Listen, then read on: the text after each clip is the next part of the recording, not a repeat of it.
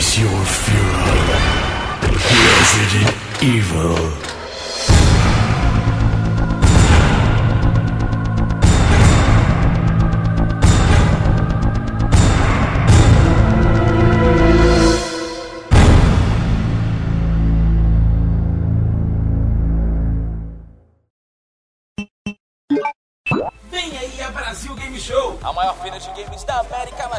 De 8 a 12 de outubro no Expo Center Norte em São Paulo. Mais informações em bgs.com.br.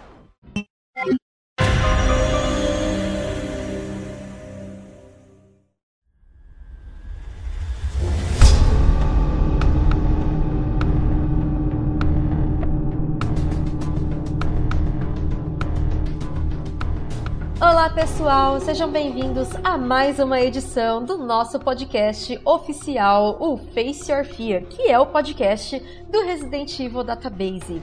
Galera, esse podcast era para ter saído no mês de abril, mas teve tanta coisa no mês de abril, teve tanta notícia, tanto rumor, teve o lançamento do 3, que é o assunto desse podcast. A gente vai fazer aí uma análise junto com o Maxon Lima, nosso querido amigo. Olá, mais uma vez, um prazer estar aqui. Obrigado pelo convite, Monique. Sempre maravilhoso conversar sobre Resident Evil de forma aprofundada. Fico sempre muito feliz. Valeu pelo convite.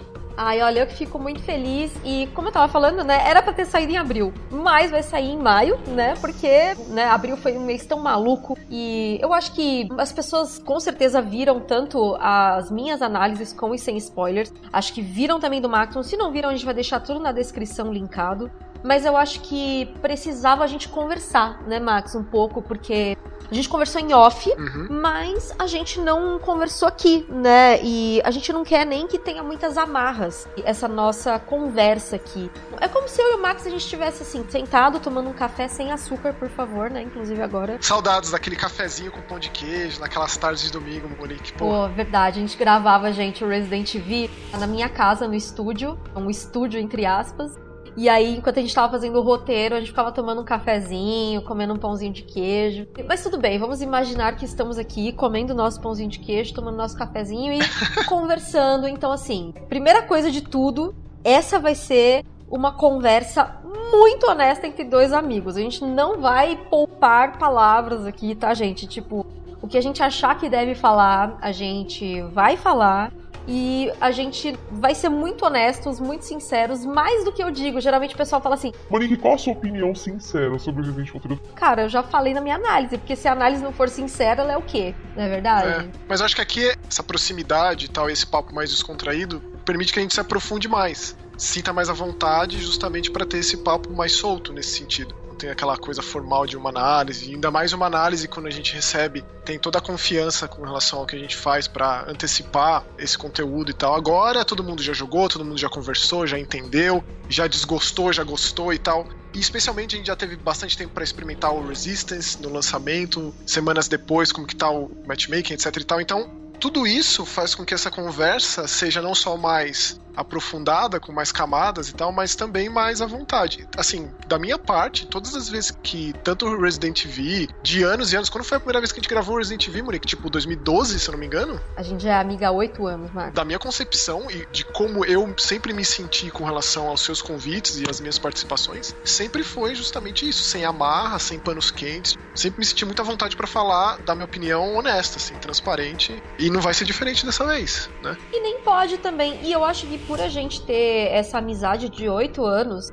a gente tá muito mais à vontade pra concordar, discordar, falar as coisas sem ficar assim, ai, nossa, eu não sei exatamente como funciona o podcast, então eu vou podar um pouco o que eu falo. Não, você já é da casa, nós já somos amigos há muitos anos, então eu acho que vai ser muito bom porque a gente vai ter liberdade pra falar o que a gente pensa. E antes da gente começar o nosso debate, quero lembrar pra vocês que apesar da minha parceria com a Green Man Gaming ter sido no lançamento do Resident Evil 3, se você não comprou ainda o seu Resident Evil 3 para PC, na Green Man Gaming vocês vão encontrar o melhor valor, 103 reais, com o meu cupom, o RE Database. Compra lá o seu jogo, até porque na verdade são dois jogos, porque sai o Resident Evil 3 e o Resistance no mesmo pacote. Então eu vou deixar os links para vocês comprarem na descrição desse podcast. Se você estiver vendo pela versão em vídeo do YouTube, vai estar na descrição. Se você estiver vendo pelo site, também vai estar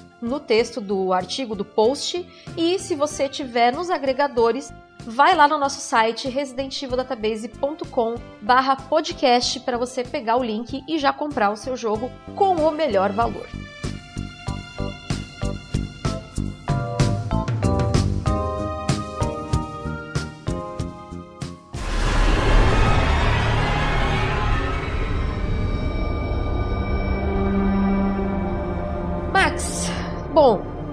Acho que tem algumas coisas que a gente precisa pontuar aqui sobre as críticas que foram feitas em relação ao Resident Evil 3. Sessão de descarrego, Monique, eu tô me sentindo num divã aqui, é tipo isso. A primeira coisa que eu queria aproveitar que você tá aqui, eu já falei a respeito, mas eu acho que é sempre muito importante ter um outro ponto de vista também, é a respeito da nota que a maioria das pessoas estão dando. Eu não gosto de nota. Eu detesto. Ainda bem que eu abri mão de nota da minha vida faz muito tempo. Hoje eu escrevo para um site que também não tem essa necessidade.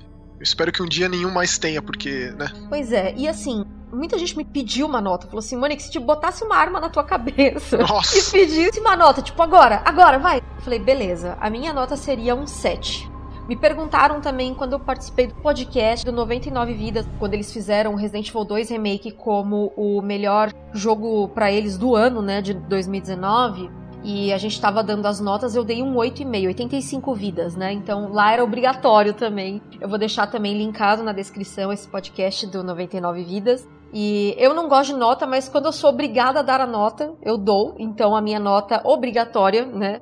Pro Resident Evil 3 seria um 7. Eu não sei a sua, Max. Você não vai me obrigar, você vai botar uma arma na minha cabeça pra eu dar nota? Fica tranquila. Porque assim, é, eu prefiro que quem ouça conclua o que eu tenho a dizer sobre, do que eu simplesmente pontuar um negócio aqui, e aí a partir disso tudo vira embasamento pra nota.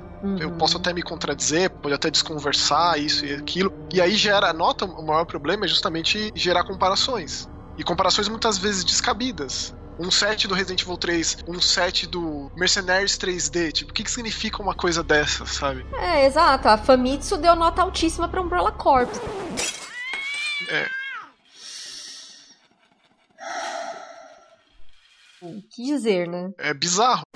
Quando eu paro e penso nisso, pra mim é simplificar algo que não tem como ser simplificado. É você analisar uma obra de arte, que não deixa de ser um produto, mas também não deixa de ser uma obra de arte. Não tem como fazer isso por vias fáceis, não tem um atalho, tem que ser esmiuçado, debruçado. E o podcast aqui dá espaço para que a gente faça isso. Com então, é, eu acho que a melhor maneira agora é a gente conversar sobre isso. Um dos pontos que eu gosto mais de analisar toda essa situação desses novos jogos é o quão complicado é você desassociar, separar uma coisa da outra. Afinal de contas, esse jogo chama Resident Evil 3. É muito difícil deixar de lado o jogo, o clássico de 99, e olhar esse por si só. Ou é um marapuca que a própria Capcom se meteu e não consegue sair. Não importa se chame de reimaginação, chame do que for. É impossível desassociar isso. Mas aí isso já, dá dois pontos de vista de análise pra gente. A gente pode desenvolver uma discussão a partir desse produto como um jogo próprio, uma análise independentemente do que está envolto, né, de tudo que envolve ele, e justamente como um remake, uma refação, uma reimaginação, a releitura do clássico, de um jogo que a gente tem, o que é sempre uma coisa muito crítica, na minha concepção pelo menos, que é o valor da nostalgia, o fator nostálgico quando a gente para para analisar, para observar de uma forma fria, calculista, sem a parte passional, a nostalgia acaba com isso. É basicamente impossível a gente desassociar uma coisa da outra. Então, esses produtos que estão lá 20 anos atrás, mais até, é muito complicado pra gente hoje, por mais que a gente tenha vivido isso lá atrás, com uma idade não muito apropriada para fazer uma análise aprofundada, tipo, pô, tinha 14 anos para 15 anos quando joguei Resident Evil 3. Então, assim, são duas formas, dois pesos, duas medidas, perspectivas distintas que a gente pode discorrer mais aqui e que dá também mais vazão para discussão, que eu acho que é sempre isso muito válido. Uma análise é só uma opinião que a gente conversa sobre. Olha, eu achei isso, o que, que você achou? Talvez seja isso a coisa que a internet polariza, assim, ela transforma em algo gigantesco. É só uma opinião. Com certeza. E assim, por que, que eu puxei essa coisa da nota? Porque, por exemplo, quando eu dei um 7, eu não vou te obrigar a dar uma nota, tá? Obrigado.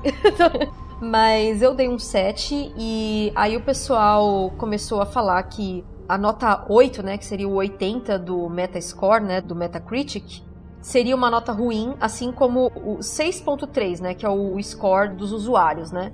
Mas assim, vamos pegar só o Metascore aqui, que é 80, tá? Do Resident Evil 3. A gente tem que comparar com a outra releitura, que é do Resident Evil 2, que foi 91 a nota.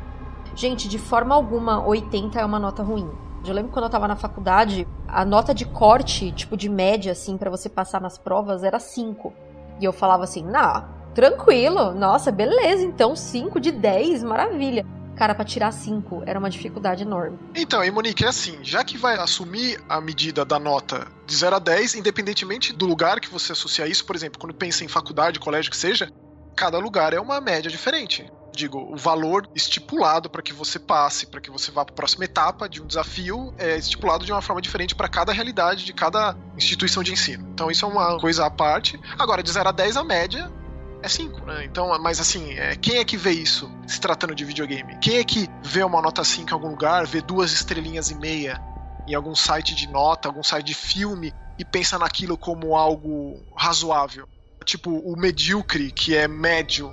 Até mesmo usar o medíocre para descrever qualquer coisa já é visto de forma absurda. Aí as pessoas levam pro pejorativo, mas é uma coisa que está na média, o medíocre. Tanto que as pessoas usam mais o mediano, né? É um jogo mediano, para não falar medíocre, para não parecer pejorativo. Mas essa questão da média, o que eu quero dizer, Max, é que nem você falou, cada instituição tem uma média, mas nunca que uma nota 8 é ruim, entende? É isso que eu tô querendo dizer. 8 de 10, sabe? Era 80 de 100. O Metacritic aqui, os usuários deram nota 6, né? 6 e alguma coisa, 6.8.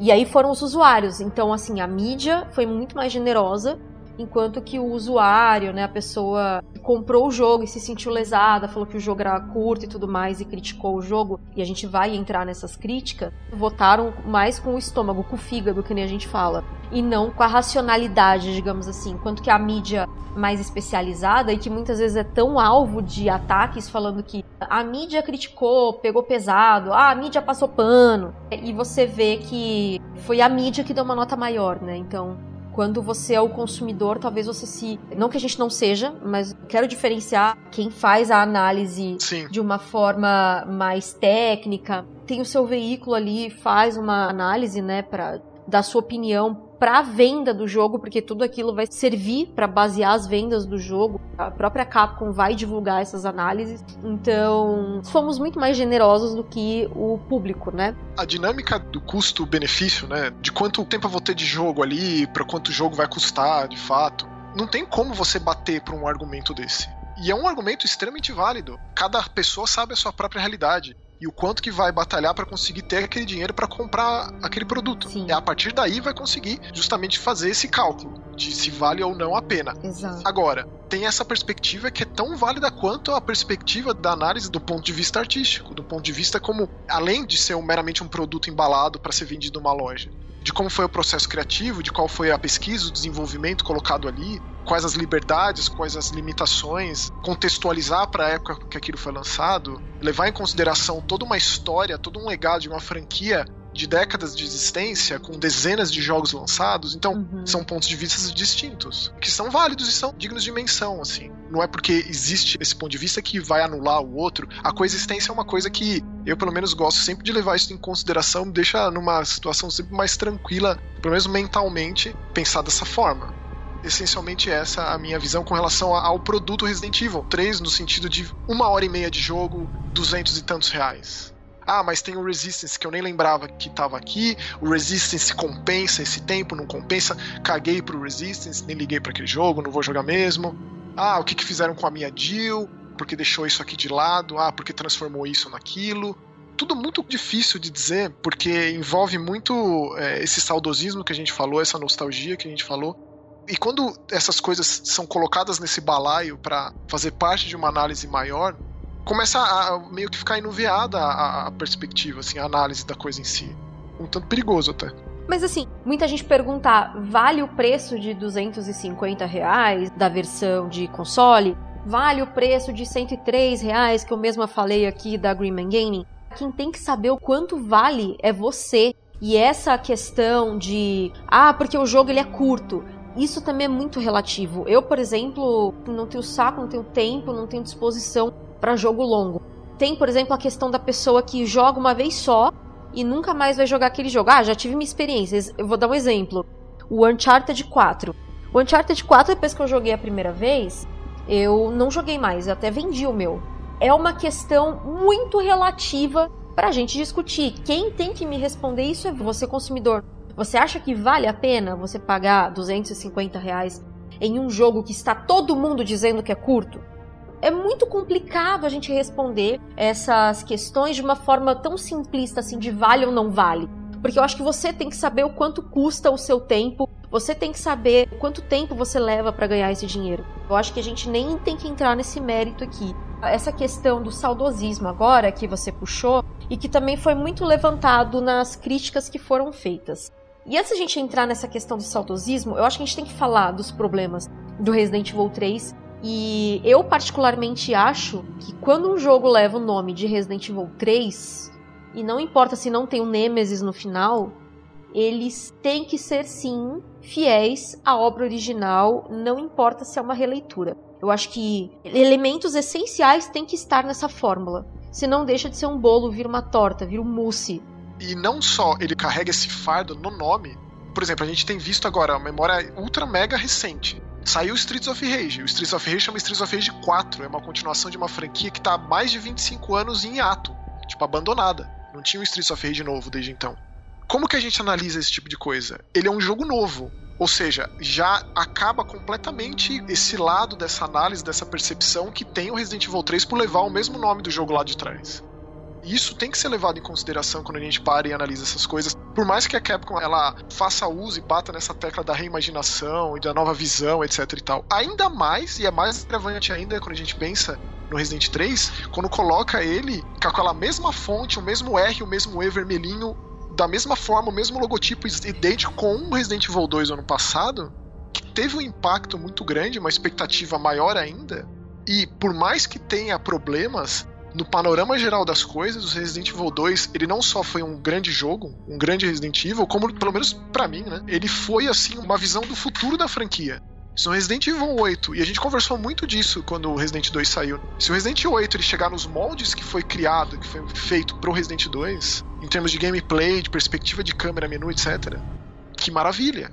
Dito isso, o Resident 3 ele veio com um fardo extra, porque o Resident 2 ele deu tão certo que é claro que esse Resident Evil 3 seria tão bom quanto. Como que não? Como não vai ser?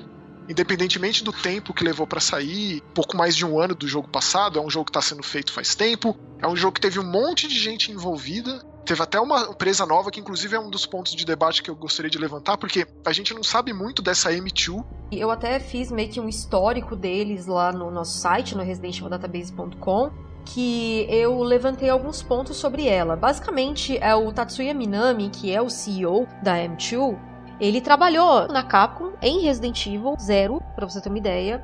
Ele é muito amigo do Mikami, muito próximo do Mikami também.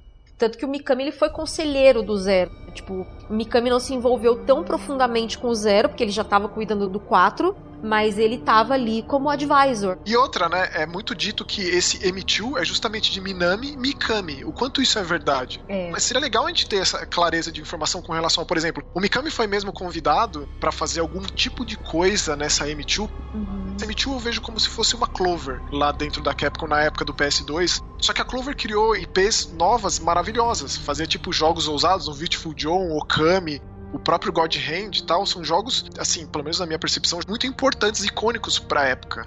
Pode não ter tido retorno financeiro, justamente por isso que fechou, mas a Clover é como se fosse uma proto-platinum. Basicamente todo mundo que tava ali, inclusive o próprio diretor do Resident Evil 3 novo, né? Ele teve envolvimento também, envolvido com o Mikami, inclusive no God Hand também, que é um jogo que eu amo de paixão. Do Mikami, pra mim, é um dos melhores dele. Mas assim, quando eu digo com relação a, a, esse histórico da empresa, quem tá ali envolvido, é o que de fato eles fizeram, o que de fato eles estão fazendo lá dentro da Capcom. Porque a gente não vê um M2 como a gente viu o Clover no começo do Okami do Beautiful Joe. Mais ou menos isso que eu quis dizer. É, eu lembro quando tinha aqueles rumores de que o Resident Evil 3 seria terceirizado. Isso. Na verdade, não é que é terceirizado. A M2 ela é meio que uma segunda divisão, digamos assim, da Capcom. E talvez até eles tenham criado esse novo estúdio numa tentativa de desafogar e tentar concentrar os Resident Evils nele, porque talvez eles quisessem por exemplo, ter uma equipe interna para Resident Evil, mais uma equipe externa para Resident Evil outros projetos, saca? Sim. Tipo, jogo numerado, é equipe interna, remake, spin-off, M2. Eu tô vendo muito assim, sabe, a M2. Até porque, como a gente tem figuras aí que trabalharam em Resident Evil anteriormente, né? Que você citou aí o Kiyohiko Sakata, que foi o diretor do Resident Evil 3 agora e ele era da Platinum. Aliás, o próprio Minami, a gente tem que explicar um pouco, porque assim, Minami ele saiu da Capcom, aí ele fez a empresa dele. Aí o Mikami saiu da Capcom e levou uma renca com ele. Aí eles fizeram a Platinum. Aí a empresa do Minami se fundiu com a Platinum. E aí ele virou vice-presidente da Platinum. Isso. E aí depois ele saiu também da Platinum, levou uma renca com ele e fez a M2. E a gente não sabe se essa história é verídica de que Mikami e Minami seriam M2 e o Mikami decidiu por alguma razão ir para Tango e deixar para trás M2 e o Minami teria mantido o nome. Mas eu acho que é sempre muito importante a gente fazer esse histórico para a gente entender que são pessoas que foram ex-Capcom, estão voltando às suas origens como subsidiários, só que essas pessoas anteriormente nunca trabalharam como um grupo. O Resident Evil 3 foi o primeiro projeto deles como uma equipe. Tiveram ali as suas experiências como Capcom, como Platinum, mas nunca como M2, como uma empresa. Eu dou uma colher de chá nesse ponto, Porém, não dou a colher de chá porque também tinha as decisões internas. A gente tinha os produtores, que são o Peter Fabiano e o Kawata, internos da Capcom. Enfim, isso também acabou influenciando nas decisões, né? Não só da M2. Então, por isso que eu sempre falo que as decisões tomadas não dá pra culpar um ou outro. Não, não. Não dá pra pegar, apontar tudo no Kawata, apontar tudo no Peter Fabiano, apontar tudo nos dois, ou só apontar na M2. E até que a gente tem uma entrevista com eles para que a gente saiba de fato o que é o que, quem falou o que e tal. A gente tá só, não vou dizer especulando, porque é algo mais aprofundado. Mas eu acho que o ponto mais importante é levantar sempre como os jogos são cada vez mais difíceis, mais trabalhosos serem feitos com mais gente envolvida. E gerenciar esse monte de gente e trabalhos em paralelo é cada vez mais tenso. Tanto que o próprio Resistance foi feito por uma empresa, uma produtora chinesa. Essa coxa de retalhos que acontece vai ser cada vez mais comum, já acontece já faz muito tempo em videogame. É a única forma deles manterem esses prazos não tão longos, né? Por exemplo, a Square Enix da vida é uma das únicas que se dá esse luxo, entre muitas aspas, de um projeto levar mais de 10 anos para ser lançado, como um Final Fantasy XV e um Kingdom Hearts 3. E aí vem à tona todos os percalços de desenvolvimento que acabam refletindo no produto final. As dores de cabeça, é, o que deu certo, o que deu errado, tá lá. A gente não precisa saber de ex-desenvolvedor anônimo vazando coisas e sendo polêmico em entrevistas anônimas pra gente saber, pra gente entender o que se passou. Tá no jogo. Eu lembro perfeitamente um exemplo moderno disso, relativamente recente, é o Lords of Shadow 2, lá da Mercury Steam, o Castlevania. Que aquele jogo foi uma bagunça completa. A gente nunca vai saber exatamente o que aconteceu lá, se subiu a fama à cabeça do diretor, né, se teve crunch lá dentro. Nunca saberemos. E os japoneses são ainda mais resguardados ainda nessas questões. A gente fica sabendo menos ainda. Por isso que é tão raro quando a gente tem entrevistas mais aprofundadas com desenvolvedores. Eu, por exemplo, sinto muita falta do Iwata Asks, que eram aquelas entrevistas do Satoru Iwata. Cara, era maravilhoso. O Kamiya contou vários detalhes. Exatamente. Da época do desenvolvimento do 1,5, né? Que era o protótipo do 2. Cara, ele mesmo fez um meia-culpa falando: Eu nunca tinha dirigido nada. E, tipo, todo mundo falava assim: Posso colocar não sei o que no jogo? Ah, pode. Lembra? A gente Pode. até fez um especial aqui. Sim, e, e o quanto que ele bateu cabeça com o Sugimura, tem as histórias. Inclusive tem uma entrevista muito boa do Sugimura com o Kamiya, pouco tempo depois do lançamento do 2, que eles falam na salinha fechada que eles se encontravam. E um outro site que também faz esse resgate de videogame, né, que faz essas traduções de sites japoneses, chamado Shimup Lations, é esse o site. É um site incrível de entrevistas japonesas traduzidas para o inglês. Tem muita coisa antiga de Resident Evil, Castlevania, Final Fantasy, Dragon Quest, recomendo bastante. Então essas coisas, assim, os japoneses são muito mais resguardados ainda. É um esforço de informação. Então, quando, por exemplo, você, Monique, soltou aquela entrevista com o diretor do Resident 3 clássico, aquilo lá é um patrimônio dos videogames, esse tipo de coisa. Porque não tem. Tem que ser valorizado ao extremo pra gente tentar entender como o jogo era feito antes, como o jogo é feito agora e como essas coisas conversam. Afinal de contas, é preciso de uma nova geração de desenvolvedores agora. E como que isso acontece? Como esses veteranos passam o bastão pouco a pouco, dá certo, não dá? A gente está acompanhando isso nos jogos, no Resident Evil 2, no Resident Evil 3, nesses testes que estão sendo feitos no próprio Resident Evil 7. Porque videogame é uma arte coletiva, é muita gente fazendo o negócio lá. Por isso que é bom a gente ficar ali nos créditos acompanhando e a gente sempre cita os nomes-chave, mas são dezenas e dezenas e dezenas de pessoas cada vez mais e mais. Para você fazer esse grupo de pessoas trabalharem de uma forma em conjunto, com um pensamento só e tal, cada vez mais tenso. Com certeza. E assim, é o que eu tô falando, não é que tem um ou outro tem culpa, e isso que você falou de que eles são muito resguardados, Sim, e assim, eu falo sim mil vezes, porque para vocês terem uma ideia do quanto a Capcom é resguardada, assim, uma coisa que foi muito criticada, por exemplo, no Game of Thrones, né, na última temporada, do quanto que o D&D, que eram os showrunners lá, eles se justificavam de coisas, de erros deles, e depois que saiu o episódio, saiu o D&D comentando, não, a gente tomou por isso, isso, isso aquilo, e eu achei até exagerado, e na parte da Capcom, eu acho que é zero, porque assim, a gente tem, além da, da M2 também, a gente tem o Peter Fabiano e a gente tem o Masashika Kawata. E eu também fiz uma entrevista com o Peter Fabiano, que foi um dos produtores do Resident Evil 3 Remake, e eu vou chamar de remake porque a própria Capcom não se decide se é uma reimaginação ou se é um remake, porque nas enquetes de feedback ela coloca como remake mas ela fica batendo na tecla no marketing falando que é uma reimaginação. Já que ela não se decide, eu vou chamar de remake que é mais fácil. O próprio Peter Fabiano deu uma entrevista pro Resident Evil Database, falou pouquíssimo, foi extremamente escorregadio. Eu comentei até com o Fábio Santana, falei, mas olha, é saboneteiro, né, esse cara, tá louco, viu? Mas podia, né, ter sido mais claro nas coisas. Eu digo mesmo, Monique, eu também entrevistei o Peter Fabiano pro Start Wall, que é o site que eu tenho escrito nos últimos meses. É liso, cara parece que ele tem que tomar muito cuidado, caminhando em, ovos, em ovos de codorna, assim, esse cara tá. Porque qualquer respostinha fora do lugar ali deve gerar uma repercussão, um efeito cascata absurdo, monstruoso, assim. Ainda mais quando entra em questões um tanto mais tumultuadas, como propriamente esse lance de e aí, vai ter retcon, não vai? Isso aqui vai substituir o jogo, não vai? Que, né? E, tipo, a gente tá aqui completamente no escuro, né? Olha, Max, até se me desculpa se eu te interromper, porque às vezes eu fico meio pistola quando toca nesse assunto, tá? Nesse tema muito Não, sensível. me interrompe, por favor. Mas assim, quando eu entrevistei o Peter Fabiano, eu perguntei para ele, e aí, o que que vale agora? Reimaginação, remake, whatever, ou os jogos clássicos? E ele falou assim: abre aspas para ele. Os dois existem ao mesmo tempo. Que loucura que é isso. Não, e aí a gente perguntou para ele, né? Tipo, é, isso repercutiu na comunidade internacional. Isso foi um amigo meu que postou uma thread no Twitter. Marcou o Peter Fabiano e algumas pessoas respondiam, meio que passando pano. Peter Fabiano curtia, mas não respondia a pergunta do meu amigo. Curtia. Exato.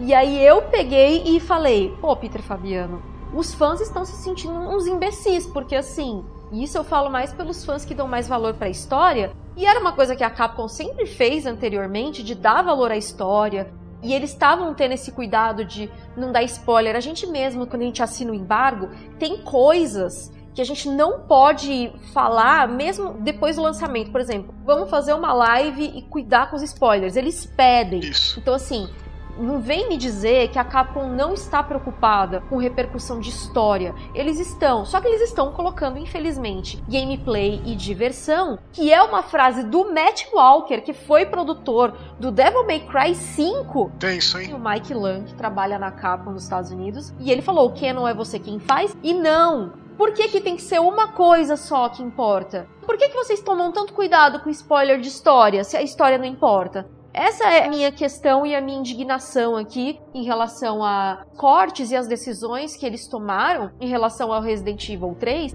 em comparação com o jogo clássico, porque, como eu disse, não dá para desassociar se leva o mesmo nome. E o Peter Fabiano me respondeu assim: Muito obrigada por se importar, você não é um idiota. Cara, mesmo assim ele não respondeu. E aí a gente bateu na tecla. Tá, Peter Fabiano, mas então o que, que vale, cara? E ele falou: Não, eu já respondi. As duas coisas existem ao mesmo tempo tem uma linha do tempo para editar e eu não sei o que fazer, entendeu? Tipo, eu me preocupei de fazer uma linha do tempo para ajudar os fãs. E eu questionei de novo. O Marvin morre na franquia duas vezes de formas diferentes. Ele é atacado de formas diferentes. Como é que o Marvin foi atacado? Foi no Outbreak File 2, no Desperate Times? Foi no Resident Evil 3 pelo Brad. Essas decisões que eles tomam em relação ao canon e ao lore de Resident Evil e que para mim não dá para desassociar de gameplay, porque as duas coisas andam juntas, tanto que gameplay muitas vezes tem um puzzle que é focado no lore dentro de um file. O que, que a gente faz numa hora dessas? É muito mais crítico nesse caso, Monique, porque é uma franquia de décadas de existência, com dezenas de jogos lançados, Uhum. e que até agora não teve o seu reboot, como tantas outras. Não teve esse restart. E espero que nunca tenha, porque eu acho que é um grande mérito de Resident Evil nesse sentido. Ficar em cima do muro como tem acontecido, o que de um ponto de vista de marketing e de produto faz todo sentido do mundo, mas pra quem tá aqui e investiu uma vida inteira em cima dessa franquia, começa a soar artificial. Sabe quando você é, vamos supor, sou cliente da NET por 10 anos? Patrocina nós, tá, NET? Só que eles começam a fazer promoção pra novos clientes, sabe? Tipo, não, sair pela metade do preço. Aí você vai ligar, então, ó, meu amigo acabou de assinar e tá pagando metade do preço. Então, eu quero também tá o mesmo pacote. Não, não, mas ela é só pra novos clientes. Tá, mas é a minha fidelidade. Tipo, cara, eu sou cliente de vocês há 10 anos, eu pago pra vocês há 10 anos. E assim, Monique, eu acho que você, melhor do que todo mundo, pode dizer isso, porque o quanto você se aprofunda e quanto você se dedica é meio que ímpar. Nós, né, Max? Sim, mas Monique, você é um caso à parte. Sua dedicação a essa franquia é absolutamente admirável. É uma das grandes admirações que eu tenho por você. O quanto você se dá a Resident Evil há anos e anos e anos e anos da sua vida. Então, assim, o que você tem a dizer, eu já falei isso inúmeras vezes. O peso do seu ponto de vista, da sua crítica, é diferenciado. E isso não quer dizer que eu concorde com você. Aí que tá o lance. A gente vive um mundo de internet que você vai sempre pro lado que diz respeito à sua própria opinião. O que, que isso traz? Isso só traz um tapinha nas costas, do tipo, é isso mesmo, eu concordo com você. Mas aí você deixa de ter uma concepção de um panorama inteiro de pontos de vista diferenciados que geram essa discussão que a gente tenta trazer de uma discussão sadia para eu acho isso, eu acho aquilo, discordo, concordo. É muito louco o que isso gera. E quando traz essa, de novo, toda essa paixão nostálgica de décadas, ah, e porque Resident Evil 3 é meu jogo favorito, isso faz com que sua opinião tenha mais ou menos valor. É, é muito complicado dosar tudo isso nesse mundo de youtuber que a gente vive, de opiniões infladas, inflamadas, que o que vale é a visualização, e fala mais alto, grita mais alto, quem critica mais é o entendedor, quem gosta é o fanboy. Tudo muito difícil. E tudo isso leva em consideração mais ainda quando vem essas reimaginações, esses remakes, essas reintroduções de um jogo querido, de um jogo que está na nossa vida há muito tempo. Por isso mesmo é um dos grandes motivos de ser impossível desassociar. Falei isso logo no começo, porque eu pensei que no decorrer dessa discussão, dessa conversa aqui, a gente fosse conseguir separar uma coisa da outra e analisar esse jogo como um jogo que, na minha concepção, é um bom jogo de terror, tem muitos méritos, como produto por si só. Agora, quando colocado lado a lado ao outro, e ainda mais que tem esse fardo, eu tô até me repetindo porque são pontos que eu preciso dar ênfase, com o sucesso absurdo do Resident Evil 2, todos os memes gerados com Mr. X, a viralização do Mr. X como personagem, os mods em cima dele, o sucesso absurdo. Para mim, assim, Mr. X e o Ganso foram as grandes personalidades dos videogames de 2019. Nada tira isso da minha cabeça. E a Capcom colocou tanto que o Nemesis, nossa, vocês tinham medo do Mr. X, vocês vão ter muito mais medo do Nemesis. Não, queridos, não. E eu até falei na minha análise, eu falei, cara, a Capcom estabeleceu um nível tão alto com o Mr. X que quando eles falaram do Nemesis, vai superar o Mr. X. E eles batiam nessa tecla de que vai superar o Mr. X. Mas não superou. Você lembra, Monique, quando teve aquilo de Nemesis vai entrar nas salas de baú e de save? Aí logo na sequência, Nemesis não vai entrar nas salas de baús de save. Esse tipo de coisa, essas informações desencontradas, traduções falhas, tudo isso serve como pesquisa de opinião que no final das contas, no produto final, dá certo ou dá muito errado. A gente não esperava que o Mr. X ia ter um impacto tão grande no Resident 2, no novo, porque por mais que ele tivesse tido lá atrás, na presença do Mr. X, não era tão acentuada quanto, por exemplo, a do William Birkin. William Birkin é o grande vilão do jogo. O Mr. X é aquele diferencial do cenário B para não parecer tão semelhante, para ter um pavor a mais. E deu muito certo. No Resident Evil 2, o jeito que ele foi colocado, deu mais certo ainda. Porque não ficou renegado só aos cenários B, que também é um dos grandes pontos de crítica, né? Como que o, o jogo novo fez essa reconstrução de Claire A, Claire B, Leon A, Leon B. E aí, como aconteceu no Resident Evil 3? Por mais que tenha sido falho, existia lá atrás. Nesse Resident Evil 3, a gente não tem aleatoriedade dos itens, como a gente não tem também aqueles live selections. Marcas registradas, não é que a gente queria que tivesse igual. mas não tem nada que se destaque na mesma intensidade, que faça com que esse jogo seja visto de uma forma distinta, como foi com Resident 3. Se você pega e olha toda a franquia Resident Evil hoje, o Resident 3 ainda tem características muito únicas. E a intensidade dos confrontos do Nemesis dizem respeito também. Eu gosto do Nemesis no Resident Evil 3, só que eu não consigo entender por que, que ele foi tão atenuado. Por que, que os momentos que a gente constrói o gameplay não o momento lança-chamas, o momento lança-míssil. O momento que ele surge, que ele aparece do prédio, que ele contamina os zumbis e que ele age de uma forma mais aleatória, isso foi intenso para mim, me marcou bastante. Por mais que eu não goste dessas sequências roteirizadas do lança-chamas e o lança-míssil, o começo desse Resident Evil 3 é um dos meus favoritos da série. Gente, é maravilhoso o começo, ele é muito incrível, é uma coisa meio Jason, tipo, né, atrás de você, andando devagarinho, você correndo e ele andando devagarinho. É absurdo esse começo, ele é maravilhoso. Por mais que não tenha aquele confronto da força policial com os zumbis, não tenha a cena clássica do capacete, que teve até em filme, que tiveram a paixão de não botar no jogo. Mas então é isso que você quer? Você quer que você seja completamente correspondido em todas as suas expectativas? Onde que tá a surpresa aí? É muito complicado lidar com isso. Tipo, é, então é só assim que funciona. O seu gosto ele é só dosado pela sua expectativa correspondida. Cadê o espaço de ser surpreendido? Aí o que acontece? Acontece que a gente tem que ter criadores de grandes produções, como por exemplo Game of Thrones, se retratando em rede social para fã, como aconteceu no final do Mass Effect 3, que os caras mudaram o final por reclamação de fã. Aí você tolhe completamente o poder de criativo, imaginativo de quem tá criando essas coisas. Cara tá ali, ele tá preso em agradar fã. Sei lá, meu. É muito bizarro isso.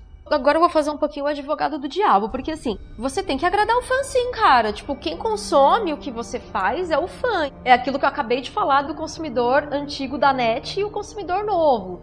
Eles não encontraram esse equilíbrio, esse é o problema. E no próprio Resident Evil 2, a gente já viu alguns problemas nesse ponto, na questão de apagar coisas da história, simplificar uma história que estava pronta há 20 anos. Eu bati muito nessa tecla, eu apanhei muito da comunidade. As pessoas falam: não, mas o jogo tá incrível, nossa, que maravilhoso ver o Leon em HD, não sei o que.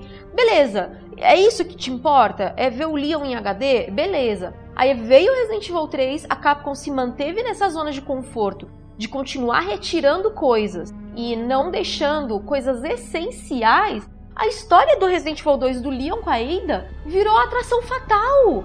Cadê aquela coisa de uma situação extrema fazer com que uma espiã criasse laços pelo policial novato? Cadê? Não teve. E eu acho isso muito triste, essa decisão que eles tomaram de excluir essa história, porque vai se refletir em anos do Leon preso nesse relacionamento com a Ada, esse vai não vai. E no 2 ficou muito tipo, cara, você não vai esperar nunca essa mãozinha na perna, e não? Monique, de forma nenhuma eu considero que você foi agora advogado do diabo. Não é isso que eu quis dizer com agradar ou deixar de agradar fã. Eu só quero ter a plena convicção de que quando eu tô jogando um jogo, lendo um livro, vendo um filme, ali tá a visão daquele realizador. Ah, não, sim, sim, nisso eu concordo. Por ele próprio, e daquele grupo, daquele coletivo, no caso de jogo, no caso de cinema, que são mídias tão coletivas, Uhum. é, ali tá uma visão distinta. Todas essas manifestações artísticas são um retrato do período histórico que se passam. Mas a partir do momento que aquilo deixa de ser esse exercício de catarse, essa exteriorização de algo mais abstrato e passa a ser um produto pré-encomendado para determinado tipo de consumo, começa a destoar, começa a não ser uma visão original por parte dos artistas. Eu acho que assim, você pode ter a sua liberdade criativa. Eu só acho que você não pode nunca desrespeitar a obra original. E eu achei que o Resident Evil 3, ele infelizmente maculou sim a obra original. Vou até pôr nome aqui. O nosso roteirista do Resident Evil 3 foi o Yasuhisa Kawamura. E o trabalho do Kawamura foi infelizmente maculado sim. A partir do momento em que a gente não tem uma Clock Tower, e o bizarro é que a Clock Tower é citada É, num file. É bizarro. E cara, pra que colocou aquele sino? Sabe aquela história de que tudo que você tem que colocar de elemento numa história, principalmente num file, e é aquilo que eu falei do lore, do quanto lore e gameplay estão juntos? Eu pensei, esse sino vai cair na cabeça do Nemesis de alguma forma? Esse sino nem apareceu, então por que ele foi citado naquele file dos seus símbolos serem os sinos que ecoam com Raccoon City? Não teve. E a história da reconstrução desse ponto histórico por parte da Umbrella, né? Exato, é que nem, por exemplo, você citar o orfanato no 2 e você não mostrar o orfanato. Justamente, bom você ter pontuado isso, porque coloca esse Resident Evil 3 naquela mesma percepção de quando, por exemplo, a gente vê uma adaptação de cinema de um livro. Ah, o Senhor dos Anéis é maravilhoso, mas cadê o Tom Bombadil? E aí isso dá para você ir aprofundando mais e mais. Por exemplo, Sin City é uma adaptação absolutamente impecável da HQ e aí todo mundo gostou. O 300, por outro lado, se você pega e vai um pouco mais a fundo ali, tem um monte de frasezinha colocada de manifestação política da época, de uma campanha política meio tosca. E se você pega, por exemplo, a obra original do Frank Miller, e leva aquilo a, ferro e fogo, você vai ficar insatisfeito com aquele filme que é muito bonito. O pessoal ainda não estava cansado das câmeras lentas do Zack Snyder na época do 300 e tal, então era tudo deslumbre e tal. Uhum. É mais ou menos a mesma coisa. Então é uma análise diferenciada nesse caso. A gente não tá analisando Resident Evil 7, a gente fez tantos vídeos e falou tanto de Resident 7, tentando entender os motivos dele ser daquele jeito. Ah, Resident Evil chupando Outlast. Não tem nada a ver. Tem né? sempre essa abordagem mais fácil, essa abordagem de comparação para facilitar, que é justamente pessoas que estão acostumadas à nota, porque isso aí é uma desconstrução de anos e anos e anos. E aí você vê, né, as mesmas pessoas que comparam Resident Evil 7 com Outlast falam que você não pode comparar o Resident Evil 3 clássico com o Resident Evil 3 Remake. Dois pesos, duas medidas. Desculpa, tô É basicamente impossível a gente desassociar uma coisa da outra. Não, eu sei, mas assim, ou você compara tudo, Sim. ou você nunca compara, porque assim, para mim é muito desleal você comparar Resident Evil 7 ao Outlast, porque a única coisa que eles têm de igual de semelhante ainda é a câmera em primeira pessoa, porque Outlast e Resident Evil 7 não tem absolutamente nada a ver. Nada. Não existe nada além da, da câmera em primeira pessoa. Foi uma época do mercado também que muito jogo de terror estava sendo feito em primeira pessoa pela imersão. Se a gente for comparar então Resident Evil 7 com um jogo em primeira pessoa, tem que comparar com o Doom, que pelo menos tem arma. Então, Monique, teve uma era aí que pelo menos agora tá dando uma atenuada. Mas como eu tô muito envolvido e faço questão de jogar tudo quanto é jogo de terror que sai, e por isso mesmo é um outro ponto que eu queria colocar, né? É claro que é difícil de comparar uma produção de uma empresa gigantesca como a Capcom, um jogo AAA com uma produção indie, mas são jogos de terror da mesma forma. Então, quesitos técnicos podem ser considerados aí também. A recriações de personagens, reformulações de personagens, como que tá o visual da Jill, etc e tal. Mas, só voltando no que eu tinha começado, agora que tá sendo atenuada essa época de tudo ser Silent Hills, tudo ser o Playable Teaser, tudo ser o PT lá do PS4. Layers of Fear era tipo, o Infliction agora é, o Visage é. Até aquele jogo lá que na época a gente ficou em cima dos desenvolvedores, o Alison's Road. Alison Road Lembra? O é, que, que vai acontecer lembro. desse jogo? É meio injusto dizer que Layers of Fear é pura chupação de playable teaser, porque quanto tempo aquele jogo estava sendo feito? Por mais que ele tenha sido extremamente impactante, considero sim uma das experiências de terror mais impactantes dos últimos anos, mas não é só aquilo existe todo um universo, a gente tende sempre a fazer essas comparações com o que a gente tem de bagagem, mas é sempre bom saber que a sua bagagem, o quão limitada ela é. É bom você se colocar numa posição de sempre querer mais e não satisfazer com o que você já tem. E isso, quando a gente analisa remake, reimaginação, que seja, é, fica ainda mais em evidência. Não dá, sabe, para você pegar e comparar. O próprio Resident Evil 7 chupinhou muito do PT. Parece que tinha até uma pessoa que estava trabalhando na produção, que trabalhou na época do PT, que foi essa coisa de você mudar totalmente o aspecto do jogo e tudo mais. O próprio Beginning Hour lá, que foi uma demo como se fosse um. Bizarra, É, né? o negócio de apontar o dedo do manequim. Experimental, E é. assim, eu não tiro esse mérito do Resident Evil 7. Eu acho que muitas vezes a Capcom, e não foi a primeira vez que a Capcom partiu pra uma tendência de mercado. O próprio Resident Evil 5 tá aí pra Olha, é provar. o Gears of War, com certeza. E essa tendência, ela vem, o que eu gosto mais de apontar no- com relação ao Resident Evil 7, a não chupinhar, mas a se mostrar ligada no que tem acontecido no gênero, que é com relação à explosão gigantesca dos found footage, dos mockumentaries, o lance da câmera na mão e tal. Que por mais que seja só momentos, ainda assim o Resident 7 abraça muito o terror de VHS. O Resident das antigas é um terror de época também. O Resident 7 ele isola geograficamente uma situação para que ele consiga abrir mão de tecnologias. E é um dos quesitos que eu mais gosto, quando você enfia aquela fita naquela VHS e você parte para jogar aquilo. Eu gosto muito desse formato para terror. Eu acho que é um formato que diz muito respeito a terror. Obras incríveis são realizadas dessa forma, que tem muito a dizer, e não vou citar só Bruxa de Blair, mas inúmeros outros, como por exemplo o Hack recente, que com certeza teve uma influência em qualquer pessoa que cria conteúdo de terror. É lição de casa, se você tá lá se debruçando, desenvolvendo algo que tá completamente inserido nesse gênero, mais que isso, é um representante, um ícone, um símbolo desse gênero, você precisa saber o que tá acontecendo. Não é que, por exemplo, aquele David Cage lá, que eu fiquei tão decepcionado com esse cara, de ver cada vez mais e mais, que ele é completamente alheio a tudo que tá sendo feito de videogame, de ficção, de filme, e acha que o que ele faz no jogo dele é absolutamente sem precedentes, revolucionário, tipo, é só um robô que meio que fica humano. Mas de qualquer forma, eu não acho isso demérito, eu acho isso excelente. É claro que nem sempre dá certo mas eu acho que experimentalismos são inerentes a uma franquia de anos e anos e anos e com tantos jogos. E experimentalismo a gente vai também falar nesse podcast porque tô aqui para defender o Resistance. Então só tô esperando chegar essa hora. Só. Não, a gente já vai entrar no Resistance, mas eu acho que a gente tem que começar a apontar alguns dos problemas do Resident Evil 3, porque assim, apesar dele ser um jogo lindo, e até foi o que eu falei, eu terminei a minha análise sem spoilers, falando: olha, vocês queriam ver Raccoon City em HD? Era só isso que vocês queriam? Tipo, tá bom assim? Será que agora a gente pode partir para um Resident Evil 8 porque eu quero saber a continuação dessa história? Será que a gente pode tocar o barco para frente sem ficar toda hora revisitando o passado? Porque assim, a gente tem algumas amarras em Resident Evil. Eu acho que às vezes a Capcom ela se arrepende de algumas decisões que ela tomou no passado Principalmente quando ela quer fazer o fanservice, aí ela faz errado, aí ela fica tentando fazer esse fanservice. E é isso que, assim, a gente tem que saber esse equilíbrio. Eles tomarem as decisões e eles terem, desculpa a palavra que eu vou usar aqui, culhões de assumir e é isso aí e toca o barco, ou eles ficarem toda hora, não, não, gente, mas ó, para desculpar, agora a gente então vai fazer isso aqui.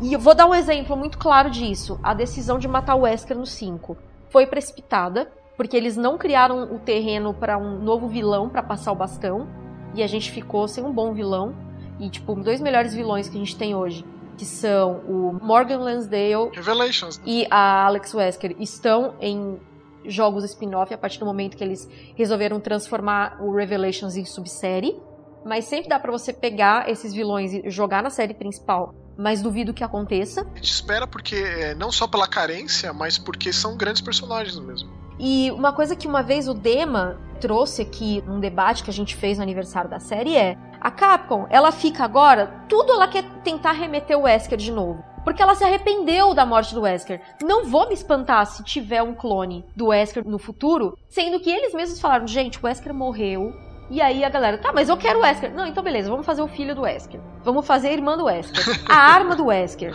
Eles querem ficar trazendo à tona toda hora o Wesker porque eles viram que a fanbase não gostou e que, tipo, os vilões que eles trouxeram de novo depois não eram icônicos como o Wesker. Então, tipo, eles querem ficar reavivando aquilo o tempo todo, mantendo em banho-maria a memória do Wesker. E não é assim que você mantém a memória do Wesker viva. Eu acho que você tem que colocar. Agora, coloca um aprendiz dele, não um filho, a irmã. O próprio Spencer diz para ele: só você sobreviveu. Ah, mas ele estava mantendo a Alex. Mas é. isso foi colocado depois, gente. Bem depois. A própria dubladora da Jill falou: Não, a gente não fez o Lost in Nightmares na mesma época. Depois eles chamaram de novo, ela foi demitida. você entende o peso dessas decisões? A Capcom se arrepende. Ou você assume o filho, ou você fica toda hora se perdendo no meio do caminho. E o 6 é um reflexo claro do quanto a Capcom se arrependeu, sabe? E ó, a gente já tava conversando em off aqui do quanto, quando a gente se conheceu em 2012, eu dei umas passadas de pano pro 6 que eu me arrependo, porque eu era daquela ideia de que, não, eu vou ser fiel a Resident Evil, haja o que houver. E isso é a pior coisa que você pode fazer pro Resident Evil, porque a Capcom vai achar que aquilo tá dando certo e ela vai manter e a série vai perder cada vez mais prestígio, notas medianas, menos descrença na série, de tipo pessoas assim, ah, Resident Evil, cara, 6, tipo as pessoas vão lembrar do 6 como um padrão, entendeu? Afinal de contas, quanto que vendeu Resident Evil 6, né? Pra c... E vende até hoje. Vende até hoje. Naquela época, toda empresa queria ter o seu Call of Duty, né? Queria ter a sua franquia alvo, vendendo milhões e milhões de cópias e vamos agradar todo mundo. E foi uma boa forma de aprendizado de que é impossível agradar todo mundo. E querendo ou não, terror é um gênero de nicho. Uhum. Resident Evil é uma exceção completa. Porque se a gente pega e compara, por exemplo, Resident Evil com Silent Hill, Silent Hill nunca foi sucesso de vendas. Foi uma série que ficou tripudiando por anos. Todas as mudanças que aconteceram no decorrer da série foi justamente mais ou menos assim comparativamente ao que aconteceu na época com o remake. Ah, não vendeu, como a gente pode fazer para dar continuidade nisso? Vamos reinventar a coisa toda. Só que ali é uma reinvenção por parte do criador que estava lá desde o começo. Reinventar por parte de cada vez mais diluindo equipes inteiras vai dando, por exemplo, o que a gente teve no passado. Resident Evil 6 é isso. Resident Evil 6 é, por mais que eu goste, porque e eu atribuo muito ao fato de eu ter gostado lá na época, por eu ter jogado com um grande amigo meu o jogo todo, não dá para agradar todo mundo. Não tem como você fazer algo de nicho explodiu em popularidade, que é uma coisa assim Exato. admirável por parte de Resident Evil. Resident Evil é o jogo que popularizou o terror em gênero de videogame, um fato. Tudo bem, existe a tendência de mercado. Você tem uma franquia pré-estabelecida com um tema pré-estabelecido. Não adianta você pegar e ficar querendo reinventar a roda. Pode ousar. Ousar é uma coisa. Inclusive, a gente já falou do quanto o próprio Kawato é ousado. Ele não foi ousado nesse. Pelo contrário, ele foi omisso pra um cacete no Resident Evil 3. Ó, e assim que dá pra colocar muito bem aquilo que você falou com relação a agradar fã. Porque quando você dá continuidade nesse sentido, você tá fazendo jus a pessoas que estão acompanhando a sua série há muito tempo. Uhum. Aí sim é a melhor maneira, porque se chegou no sétimo jogo, quer dizer que tem muita coisa dando certo aqui. Aí sim você faz esse Só estudo. o sétimo da série numerada, né? Exatamente. Por exemplo, eu vi uma entrevista com o Yu Suzuki que ele fala justamente isso, sobre muita gente não gostou do Shenmue 3, mas eu fiz esse jogo para um público extremamente específico. Eu me importo com essas pessoas que eu tentei agradar, porque foram essas pessoas que fizeram o jogo acontecer.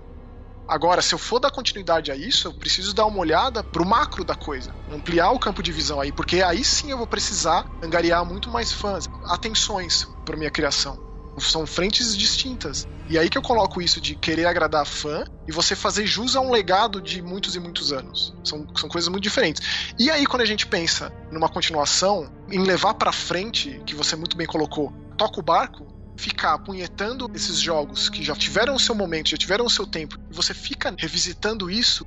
Ah, tá vendendo, tá dando certo, vamos continuar. Ah, remake do 4. Olha o tanto de boato que rolou, o tanto de conteúdo que gerou simples boatos com relação a isso. Ah, cadê o Code Verônica? Ah, vão esquecer meu Code Verônica. O quanto isso é maléfico pra franquia, pra levar a coisa adiante, pra gente ver uma continuação de fato. Agora, vão conseguir trabalhar tudo em paralelo?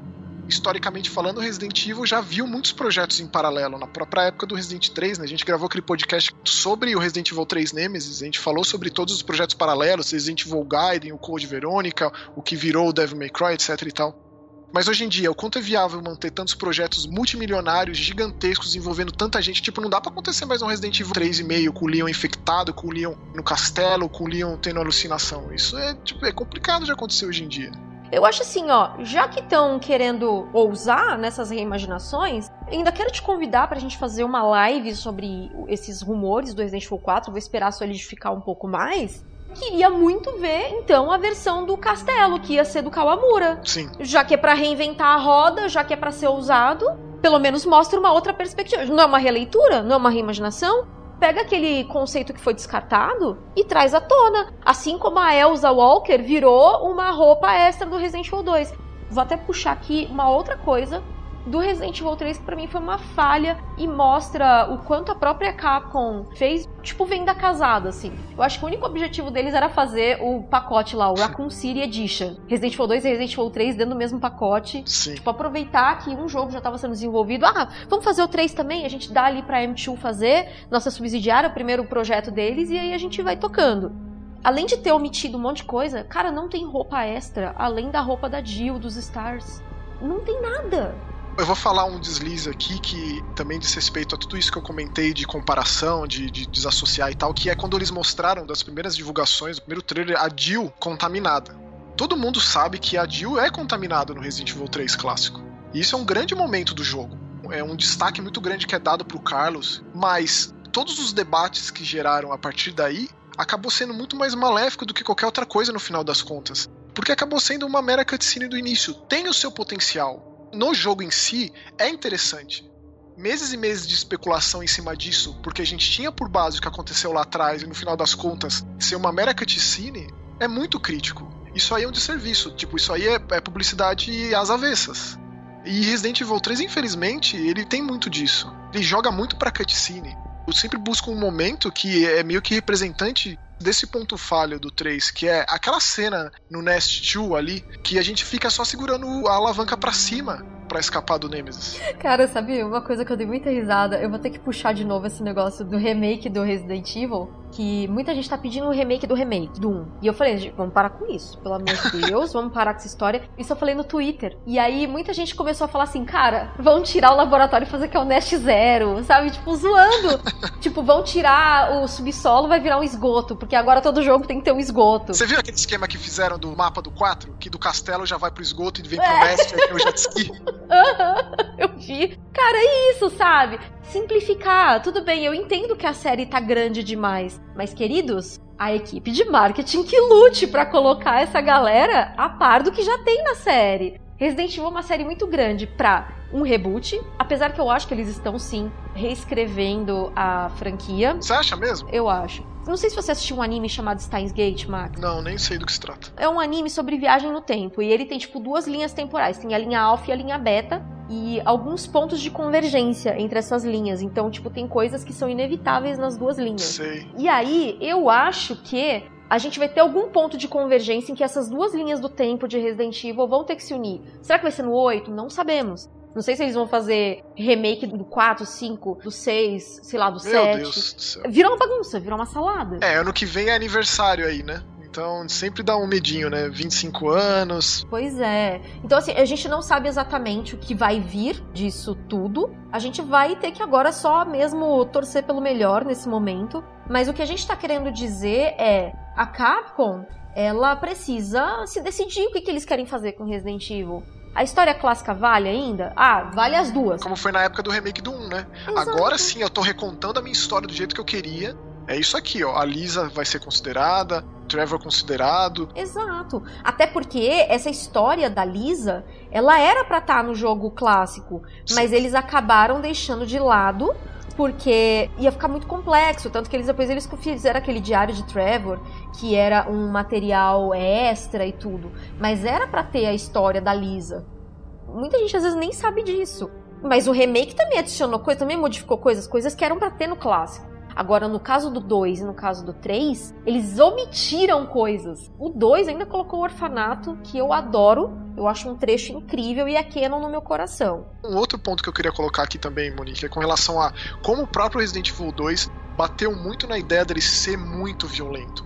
E no final das contas não é tanto assim. E o 3 atenua isso para colocar mais zumbis ali em certos momentos. A gente não tem aquela degeneração do tecido do rosto com o dano que foi no 2 também é justamente com relação a isso. Pô, é ou não é? Se decide, vamos aí. É terrorzão mesmo? É gore? É grotesco? Vai ter tripa? Vai ter sangue? Ou não? O que vocês estão querendo? É o que eu falei, eu acho que a R-Engine ela é uma benção e ao mesmo tempo ela foi uma maldição, porque vocês querem usar o terror ultra realístico, beleza. Ah, mas aí a censura. Queridos, então vocês se decidam. Ou vai baixar a censura para poder fazer um jogo mais light, ou aumenta logo esse negócio e faz do jeito que vocês querem o grotesco tem cenas do 2 que para mim assim é, desculpa, eu não consigo defender a gente não saber em que momento William Burke infectou a Sherry. Sim. Como? É exatamente isso. Tipo, a Sherry é toda maravilhosa e linda, etc e tal, mas a censura pega. Tipo, a gente nunca vai ter um Manhunt 3, justamente por esses motivos. Lá no PS2 não tinha problema explodir uma cabeça, desmembrar e etc e tal. Mas e como que isso funciona nos dias de hoje? Eu pensei que o Resident Evil 2 seria esse mergulho de cabeça no gore, fotorrealístico, de fotogrametria, etc e tal. Infelizmente não foi muito por aí não. Dá até para dizer que o que tem de mais grotesco nesses últimos dois jogos é aquela cena do policial com a mandíbula estourada. A Jill vomitando é grotesco para mim o suficiente. que mais? A gente nunca mais vai ver um protagonista de Resident Evil sendo tão maltratado quanto o Leon foi no Resident Evil 4. Porque se tivesse esse bendito desse remake do Resident 4, e eles omitiram as cenas de morte, que é um dos melhores momentos do Resident 4, com o rosto derretido com ácido e crânio aparecendo e daí para baixo. Isso para mim pesa bastante em jogo. Pode ser só um capricho aí. Tipo, eu quando vou assistir um filme trash, um filme gore dos anos 80, se a volta dos mortos-vivos não tiver zumbi comendo cérebro, é complicado. Não é a volta dos mortos-vivos, é isso, sabe? Eu acho que muita coisa que na época já ficou meio assim, por exemplo, Dei muita risada. E aí, tipo, me senti muito mal depois. Mas é a ingenuidade da pessoa, do tipo, nossa, a Ada tá com roupa de biscate no Resident Evil 2 Remake. Falei, querido, ela é biscate. O que, que você acha que ela fazia com o John? Ela se passou por namorada de um pesquisador. Como que você acha que ela conseguia, né? Queria ver ela sendo mais biscate ainda, cara. Sabe? Botando a mão lá no Little. Desculpa, eu quero baixaria nessa porra. Entendeu? Desculpa. Não, não, sério, agora falando sério. Eu quero as pessoas se levando até as últimas consequências no meio de um apocalipse zumbi. Eu quero grotesco, eu quero ver o pai infectando a filha. Não importa se ela é uma criança. É isso. A gente não viu a cena da Emma levando um tiro do Kendo porque não pode. Censura. Censura não dá. É tenso. E é isso, sabe? E aí quando alguém vem e fala assim pra mim, não, porque você tá sendo saudosista em relação ao jogo, comparando com o clássico, cara, o que, que eu vou falar? Dá vontade de meter uma moqueta na cara de uma pessoa dessa. o jogo chama Resident Evil 3, né? Enfim. Desculpem o desabafo aqui. Vamos partir para o próximo ponto da nossa conversa, que é a questão de uma DLC do Resident Evil 3. A gente nunca sabe porque, né, a ela é imprevisível. Mas assim, até o momento da gravação desse podcast aqui, não há DLC do Resident Evil 3. E assim, eu acho que se eles fossem anunciar, o marketing já estaria dando dicas em relação a isso, porque foi o que eles sempre fizeram, ou então já teria sido anunciado e vai fazer um mês do lançamento. A gente está gravando aqui no dia 29 de abril. Não houve qualquer anúncio de atualização, além das roupas de pré-venda, que eles vão incluir agora para venda como DLC. Muita gente comentou que foi cedo demais, enquanto pessoas falaram: ah, ótimo, legal, agora pelo menos eu vou poder comprar a roupa. E assim, tem muita coisa fake rolando na internet, uma montagem muito mal feita de uma possível DLC The Mercenaries, que um monte de gente tá caindo. Gente falando que vai ter uma DLC porque tem uma parte que tá dizendo área não explorada do mapa. Nossa. Sabe aquela coisa do eu quero acreditar? Pessoas vendo. É meio deprê, hein? O Max, ele tem dois gatos. Ele entende de eu quero acreditar, porque um gato chama Fox e a outra chama Scully. A verdade está lá fora, tanto quanto a verdura está na horta, Monique. É tipo isso. Pois é. Cara, é, é isso, assim. As pessoas querem tanto acreditar porque elas se decepcionaram que elas acham que vai ter uma DLC a qualquer custo. Qual foi a última vez que a gente teve uma DLC de história canônica, competente, bem feita, foi o Lost in Nightmares? Sim, porque o próprio Resident Evil 7 trouxe o Nora Hero, que para mim não deu certo. O Nora Hero, ele é tão seco. Ele deixa umas perguntas, mas assim, ao mesmo tempo ele tenta responder de qualquer jeito muita coisa. É, aí tem o Room também, que eu gosto bastante, mas é só ali como se fosse um puzzle, um minigame que é bem bom. Resident 7 tem, independentemente de qualidade e tal, eles expandem a, a história do 7. Mas eu só tentei criar essa linha de raciocínio para pensar se o Lost Nightmare só existiu mesmo por conta das altas vendas do Resident Evil 5, que foi uma coisa assim que nem a própria Capcom esperava. E aí, se o Resident 3 não tá vendendo nem tão bem quanto o 2, vai vender mais, vai exceder, não vai, como que vai ficar daqui um tempo a venda para que justifique o fato de expandirem do jeito que estão querendo que expanda e lançam um DLC de epílogo, né? Porque, ai, cadê os meus epílogos? E por aí vai.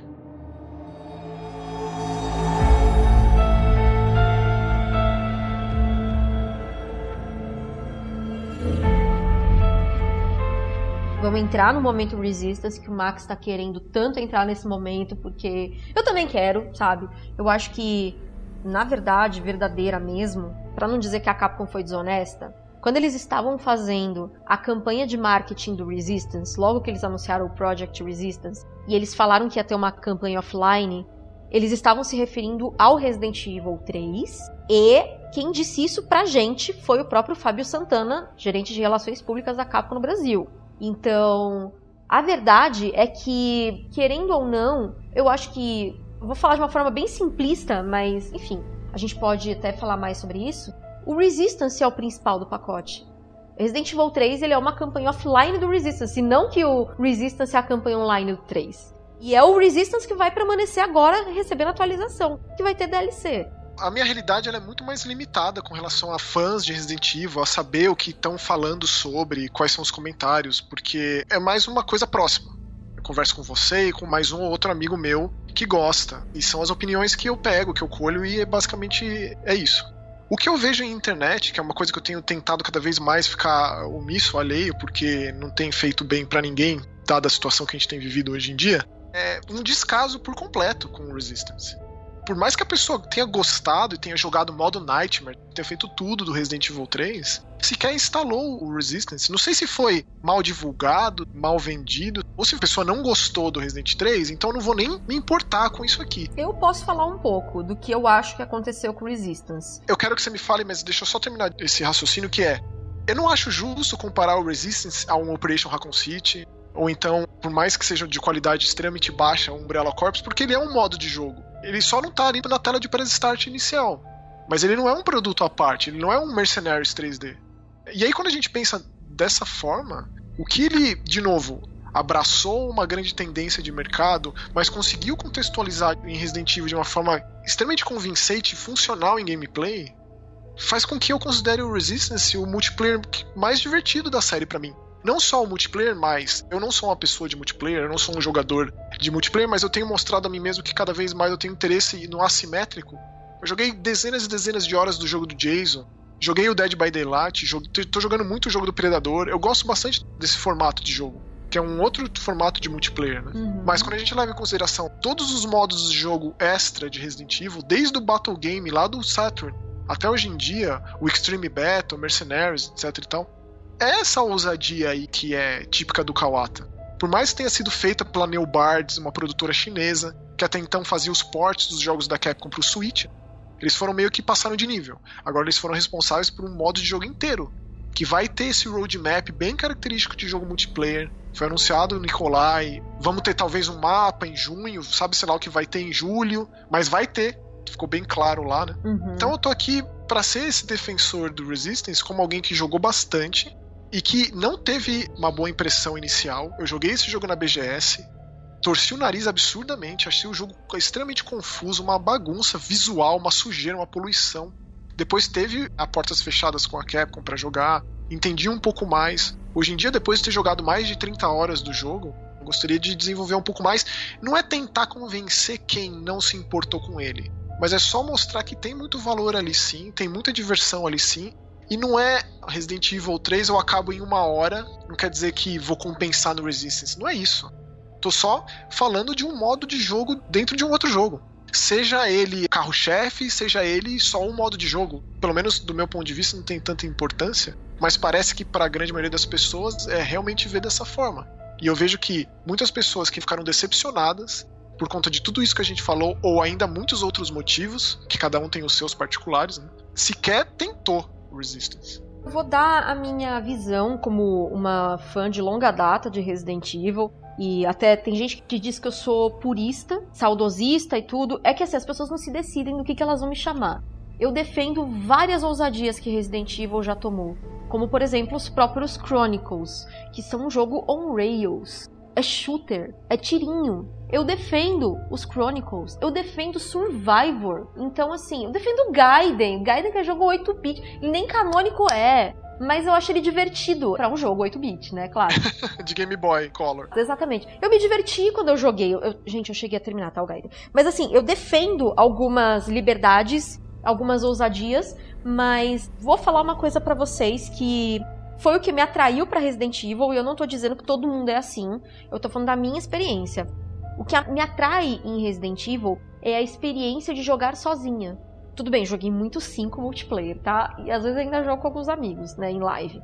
Mas assim, eu, Monique, para mim Resident Evil é um jogo offline de uma pessoa. E, por exemplo, vou dar uma colher de chá pro Revelations 2, que ainda faz um modo multiplayer offline, em que cada um controla uma das duas personagens ou dos dois personagens, um com arma e o outro se defende muito pouco, ou com o pé de cabra, né, que é no caso da Moira, ou até a Natália com o tijolo, sabe? Mas tudo bem, quando você faz upgrade, tem hora que aquele tijolo fica fatal. Mas você entende assim que sempre vi Resident Evil dessa forma porque eu acho que é o gênero do survival horror. Com certeza. Não tô falando que eu acho o Resistance ruim. O pouco que eu joguei dele eu me diverti com amigos já que a Capcom tá priorizando tanto a diversão, eu acho que ela acertou com Resistance. Mas não é que eu torço o nariz, é que é um jogo que, para mim, eu não curto muito porque eu não sou muito fã de multiplayer, entende? Mas ele é bom sim. Eu gostei do pouco que eu joguei e eu preciso jogar com a Jill, inclusive, para gravar uma partida, mas agora acho que eu vou esperar sair já a atualização do Nikolai, né, que é a próxima.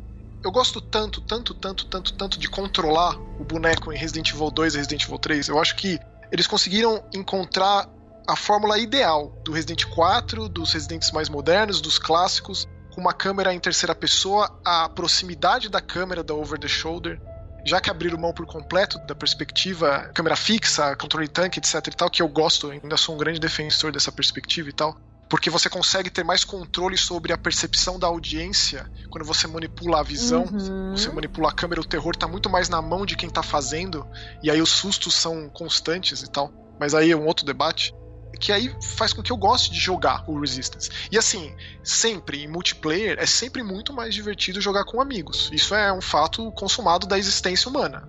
Mas eu diria que eu joguei 90% das partidas com desconhecidos da internet, que é uma coisa que eu não faço assim. Eu sou um cara antissocial, é muito difícil para eu lidar com gente assim. Eu tenho altas dificuldades nesse sentido. Prefiro muito mais ficar na minha. Logo, eu também compactuo extremamente com você, Monique. O meu lance com o terror é ficar no escuro, botar o headset, quero ficar mal, sabe? Quero ficar com o pescoço duro, quero ficar com o músculo rijo. Para mim, o terror é isso. O Resistance é basicamente o oposto nesse aspecto. A diversão gerada ali é uma dinâmica completamente distinta. Mas não deixa de ser uma tensão diferenciada. De você conseguir fazer as coisas junto, tanto como o vilão como os sobreviventes.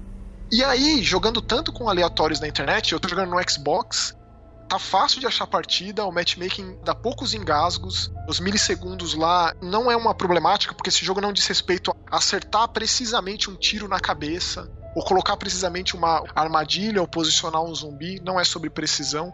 Mas as pessoas que estão lá hoje no Resistance, já há quase um mês do lançamento do Resident 3, estão afim de jogar, não estão lá de sacanagem. Então, é meio que, se você escolheu a Valerie, se você escolheu o Tyrone, você meio que sabe o que você tem que fazer. E você sabe como você vai agir de acordo com os outros sobreviventes também.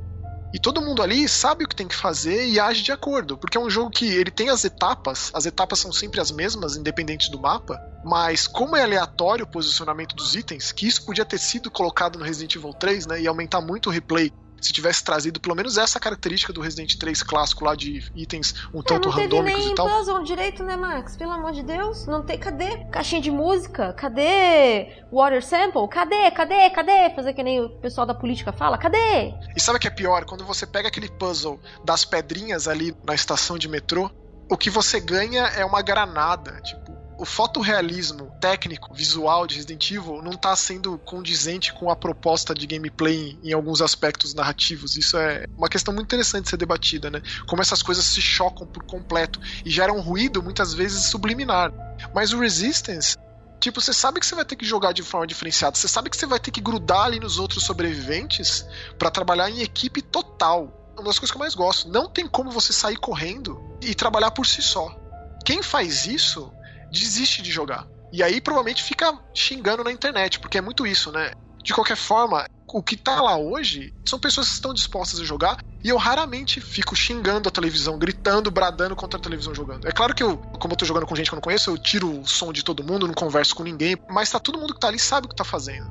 O que eu queria deixar aqui é o convite para experimentar pelo menos. Instala o jogo lá, dá uma chance, pega um, sobrevivente que você gosta mais. Eu sei que você só começa jogando como a Annette, você precisa chegar no nível 5 para poder habilitar o Fabron, depois a Alex, mais 5 para habilitar depois o Spencer e tal. Eu não acho que essa seja uma decisão acertada, eu acho que os vilões deveriam estar abertos de cara como eco-sobreviventes. Eu também não concordo tanto assim com a decisão de ser nível particular para cada personagem. Isso demanda muito tempo para você evoluir e a evolução é muito necessária quando você vai passando de nível com os personagens. Você vai abrindo no- novos slots de equipamento e aí com os créditos que você ganha, você compra as loot box, que você ganha itens aleatórios que você equipa. A loot box não é assim nociva, é só o item que vai vir aleatoriamente, mas você vai ter bastante item no final das contas para você montar o seu personagem. Tem as caixas de cosmético também lá, mas é meramente cosmético e tal. E a Jill foi uma adição muito legal e que abre muitas possibilidades. Por exemplo, por que não colocar o Wesker de vilão? Aí sim é você trazer de volta o Wesker num jogo completamente não canônico e extremamente inofensivo para a linha temporal de Resident Evil, mais um resgate bem feito, como foi, por exemplo, no Marvel's Capcom 3, só citando um outro exemplo. Aí bota um cenário da mansão Spencer, bota o Wesker controlando o Tyrant T-002, né? Que é o Tyrant dele. É muito potencial aí. E é divertido, e tem sido funcional, e tem pessoas dispostas a jogar. Então fica aqui o meu convite às pessoas a tentarem. É complicado, é aquilo que eu falei. A galera que se cativou com Resident Evil, muitos não gostam dessa coisa do online. Eu posso estar jogando com quem for, todos os meus personagens que eu jogo no Resistance, eles vão ter que atirar. Ele vai virar um shooter, cara. Ele vai ser um personagem que dá tiro na cabeça, assim. Porque, tipo, a Valerie. Eu gosto de jogar com a Valerie, que ela é suporte, ela cura.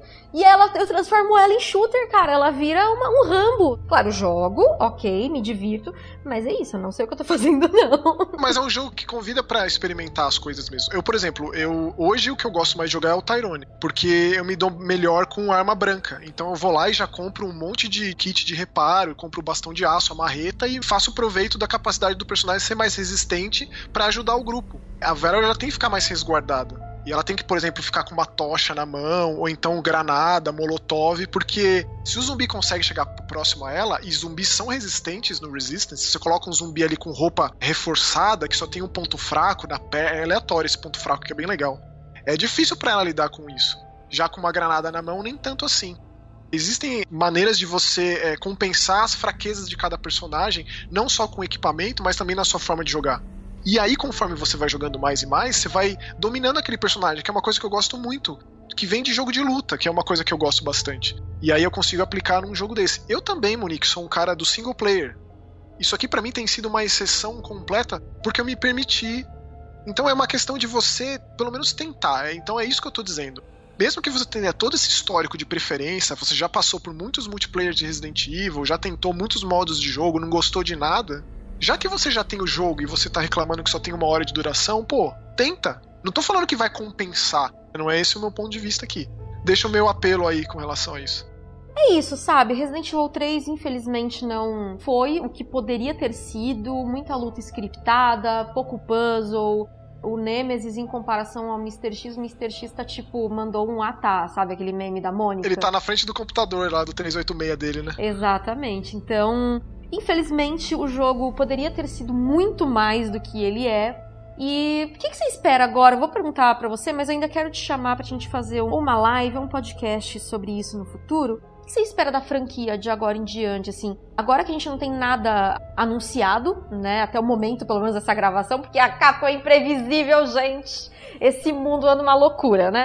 O que, que você espera da franquia pós-imaginação do Resident Evil 3? Assim, do fundo do coração, eu espero que deem um tempo para isso. O Resident 4 Code Verônica, deixa pra lá, deixa pra daqui 10 anos. Vamos levar o negócio adiante, pô. O Resident 7 foi tão bom eu quero Resident 8. Personagens novos, é, novos cenários, novas possibilidades. Sei lá em que perspectiva de câmera. Gostei muito da perspectiva em primeira pessoa. Porém, isso abre mão dessa relação que a gente tem tão próxima com os protagonistas de Resident, né? Que só a terceira pessoa permite. E, essencialmente isso, Monique. Claro, se anunciaram Resident 4, como que a gente vai ficar alheio a isso, na é verdade? Um remake mais o que eu queria mesmo é levar o negócio adiante. Tipo, o que eu espero de Resident Evil no próximo anúncio é o novo jogo grande da franquia. E outra coisa, Max, o que você acha da Dark Soulsização de Resident Evil? Com esse negócio de esquiva, bate, esquiva, bate. Você não sentiu também um ar meio Dark Souls? Resident Evil 3. É, você falou isso pra mim, assim, é, eu não tinha pensado por esse lado. É assim, como a gente vai fazer a Jill parecer uma personagem mais experiente do que o Leon e a Claire? É uma coisa que diz respeito ao gameplay, né? Não dá pra de ganhar XP. Espero que isso nunca chegue em Resident Evil por Cristo, assim. Eu achei que esquiva tinha que ter, né? O que não tinha que ter eram essas batalhas com o Nemesis cachorrão, né? Eu gosto do Nemesis dando um passinho pro lado, assim. Opa, aí a granada passa direto. Sim! Aí conseguiram retratar Exato. bem. Se é. ela esquiva, eu também esquivo, dá licença. é isso, era pé de igualdade, era isso que eu queria. Não Dark Soulsização, mas eu amo Dark Souls mesmo assim. eu não tinha pensado por esse lado, Moni. Max, faz aí o jabá do teu canal pra galera ir lá te conhecer. Também vou deixar linkado na descrição a análise que o Maxon fez tanto do Resident Evil 3 quanto do Resistance também. E convidar o Max aí para um próximo projeto que a gente tem de fazer lives de debate. Já, já aceitei o convite, já. Então, já. beleza. E faz aí o seu jabá então pra galera que muito provavelmente conheçam já o seu canal, porque né, você já é da casa. Monique, antes de mais nada, muito obrigado. É sempre um prazer falar de Resident Evil com você. Eu fico muito feliz que você me convide. O meu canal é o Mask Horror, vídeos de terror, em todas as mídias, todas as terças e quintas, no youtube.com/barra Horror. Caso você não conheça, convido para conhecer. Nesse período de quarentena eu tenho feito só vídeos com a minha voz em off, né? Eu não tenho aparecido, não tenho ido até a casa de um grande amigo meu, o Takeshi Vanessa, com quem eu gravo. Então eles editam para mim, eu faço a gravação lá na casa deles. Agora tem sido só em voz. Eu tenho feito bastante recomendação de serviços de streaming filmes legais do Globoplay, Telecine Play, do Netflix e tal. E muito jogo indie de terror que tem saído bastante coisa, eu tenho jogado coisas. E é a minha forma de demonstrar o quanto eu me interesso por esse gênero em todas as suas vertentes. Fica o convite. Isso aí, gente. Então acessem lá youtube.com/barra Horror e sigam o Max também nas redes sociais que eu vou deixar na descrição. E, Max, vamos deixar a recomendação aí pra galera. A gente não sabe exatamente como vão ser os próximos dias, mas fiquem em casa. Por favor. Tá bom? Quem não precisar sair, quem tem alguém do perfil de risco em casa e tiver que sair, toma todos os cuidados, redobra os cuidados, aproveita. A gente tem um monte de material, tem o canal do Max para vocês fazerem uma maratona, uma maxonratona, ó. Monique, você deveria linkar aquele vídeo que a gente fez com o professor em todas as descrições, porque aquilo lá, assim, é justamente esse fique em casa, entenda o porquê que você precisa ficar em casa. Ninguém está imune, ninguém está alheio. A realidade é tá aí para todo mundo. Por favor, pense nos seus, cuide dos seus e para que esse momento passe logo. Exatamente, gente. E a gente deixa, claro, vou deixar a recomendação na descrição da live que eu e o Maxon fizemos com o professor Fernando Stuck, que é professor de biologia. Se vocês não acreditam lá no Atila, então acredita no Nando, tá? Porque o Nando, ele é um amor de pessoa e ele foi muito honesto naquela live. E ele falou tudo o que você precisa saber sobre essa ameaça que a gente está vivendo agora, que eu não vou falar o nome, e também sobre como você deve seguir com os próximos dias e uma mensagem até positiva. Ele falou das plantas e tudo da adaptabilidade. Certo? Aham. Uhum. Maravilha. Então é isso, Max. Muito obrigada pela presença mais uma vez. Não esqueçam, gente, de se tornarem padrinhos aqui do nosso projeto. Vá lá em Resident Evil Database ou se torne membro aqui também no nosso canal do YouTube. Clica no botãozinho Seja Membro, assim a gente pode trazer mais podcasts e mais debates e mais tudo para vocês. A gente se vê na próxima edição do nosso podcast. Beijo para todo mundo e tchau. Tchau.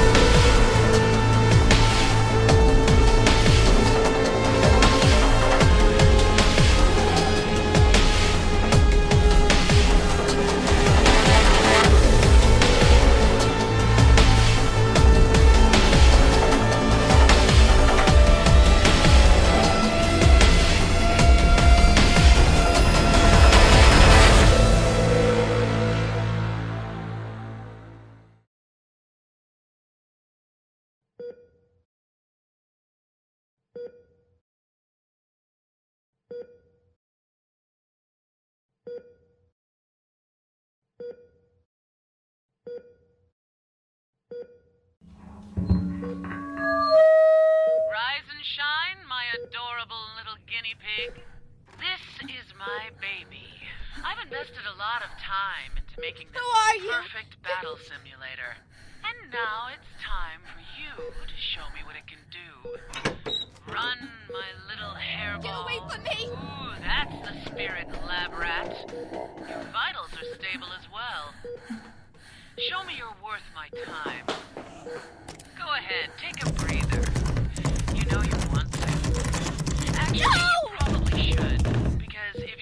Things were a bit tense before.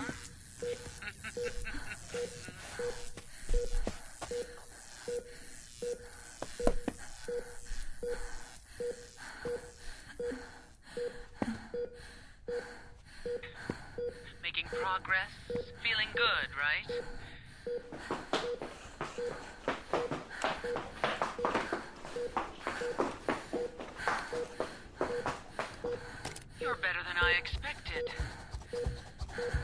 I expected much from you, but still.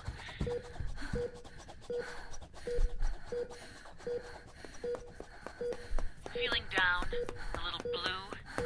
Do feel free to lay down and die any time now. After all, spending up all your energy is the only way this will end.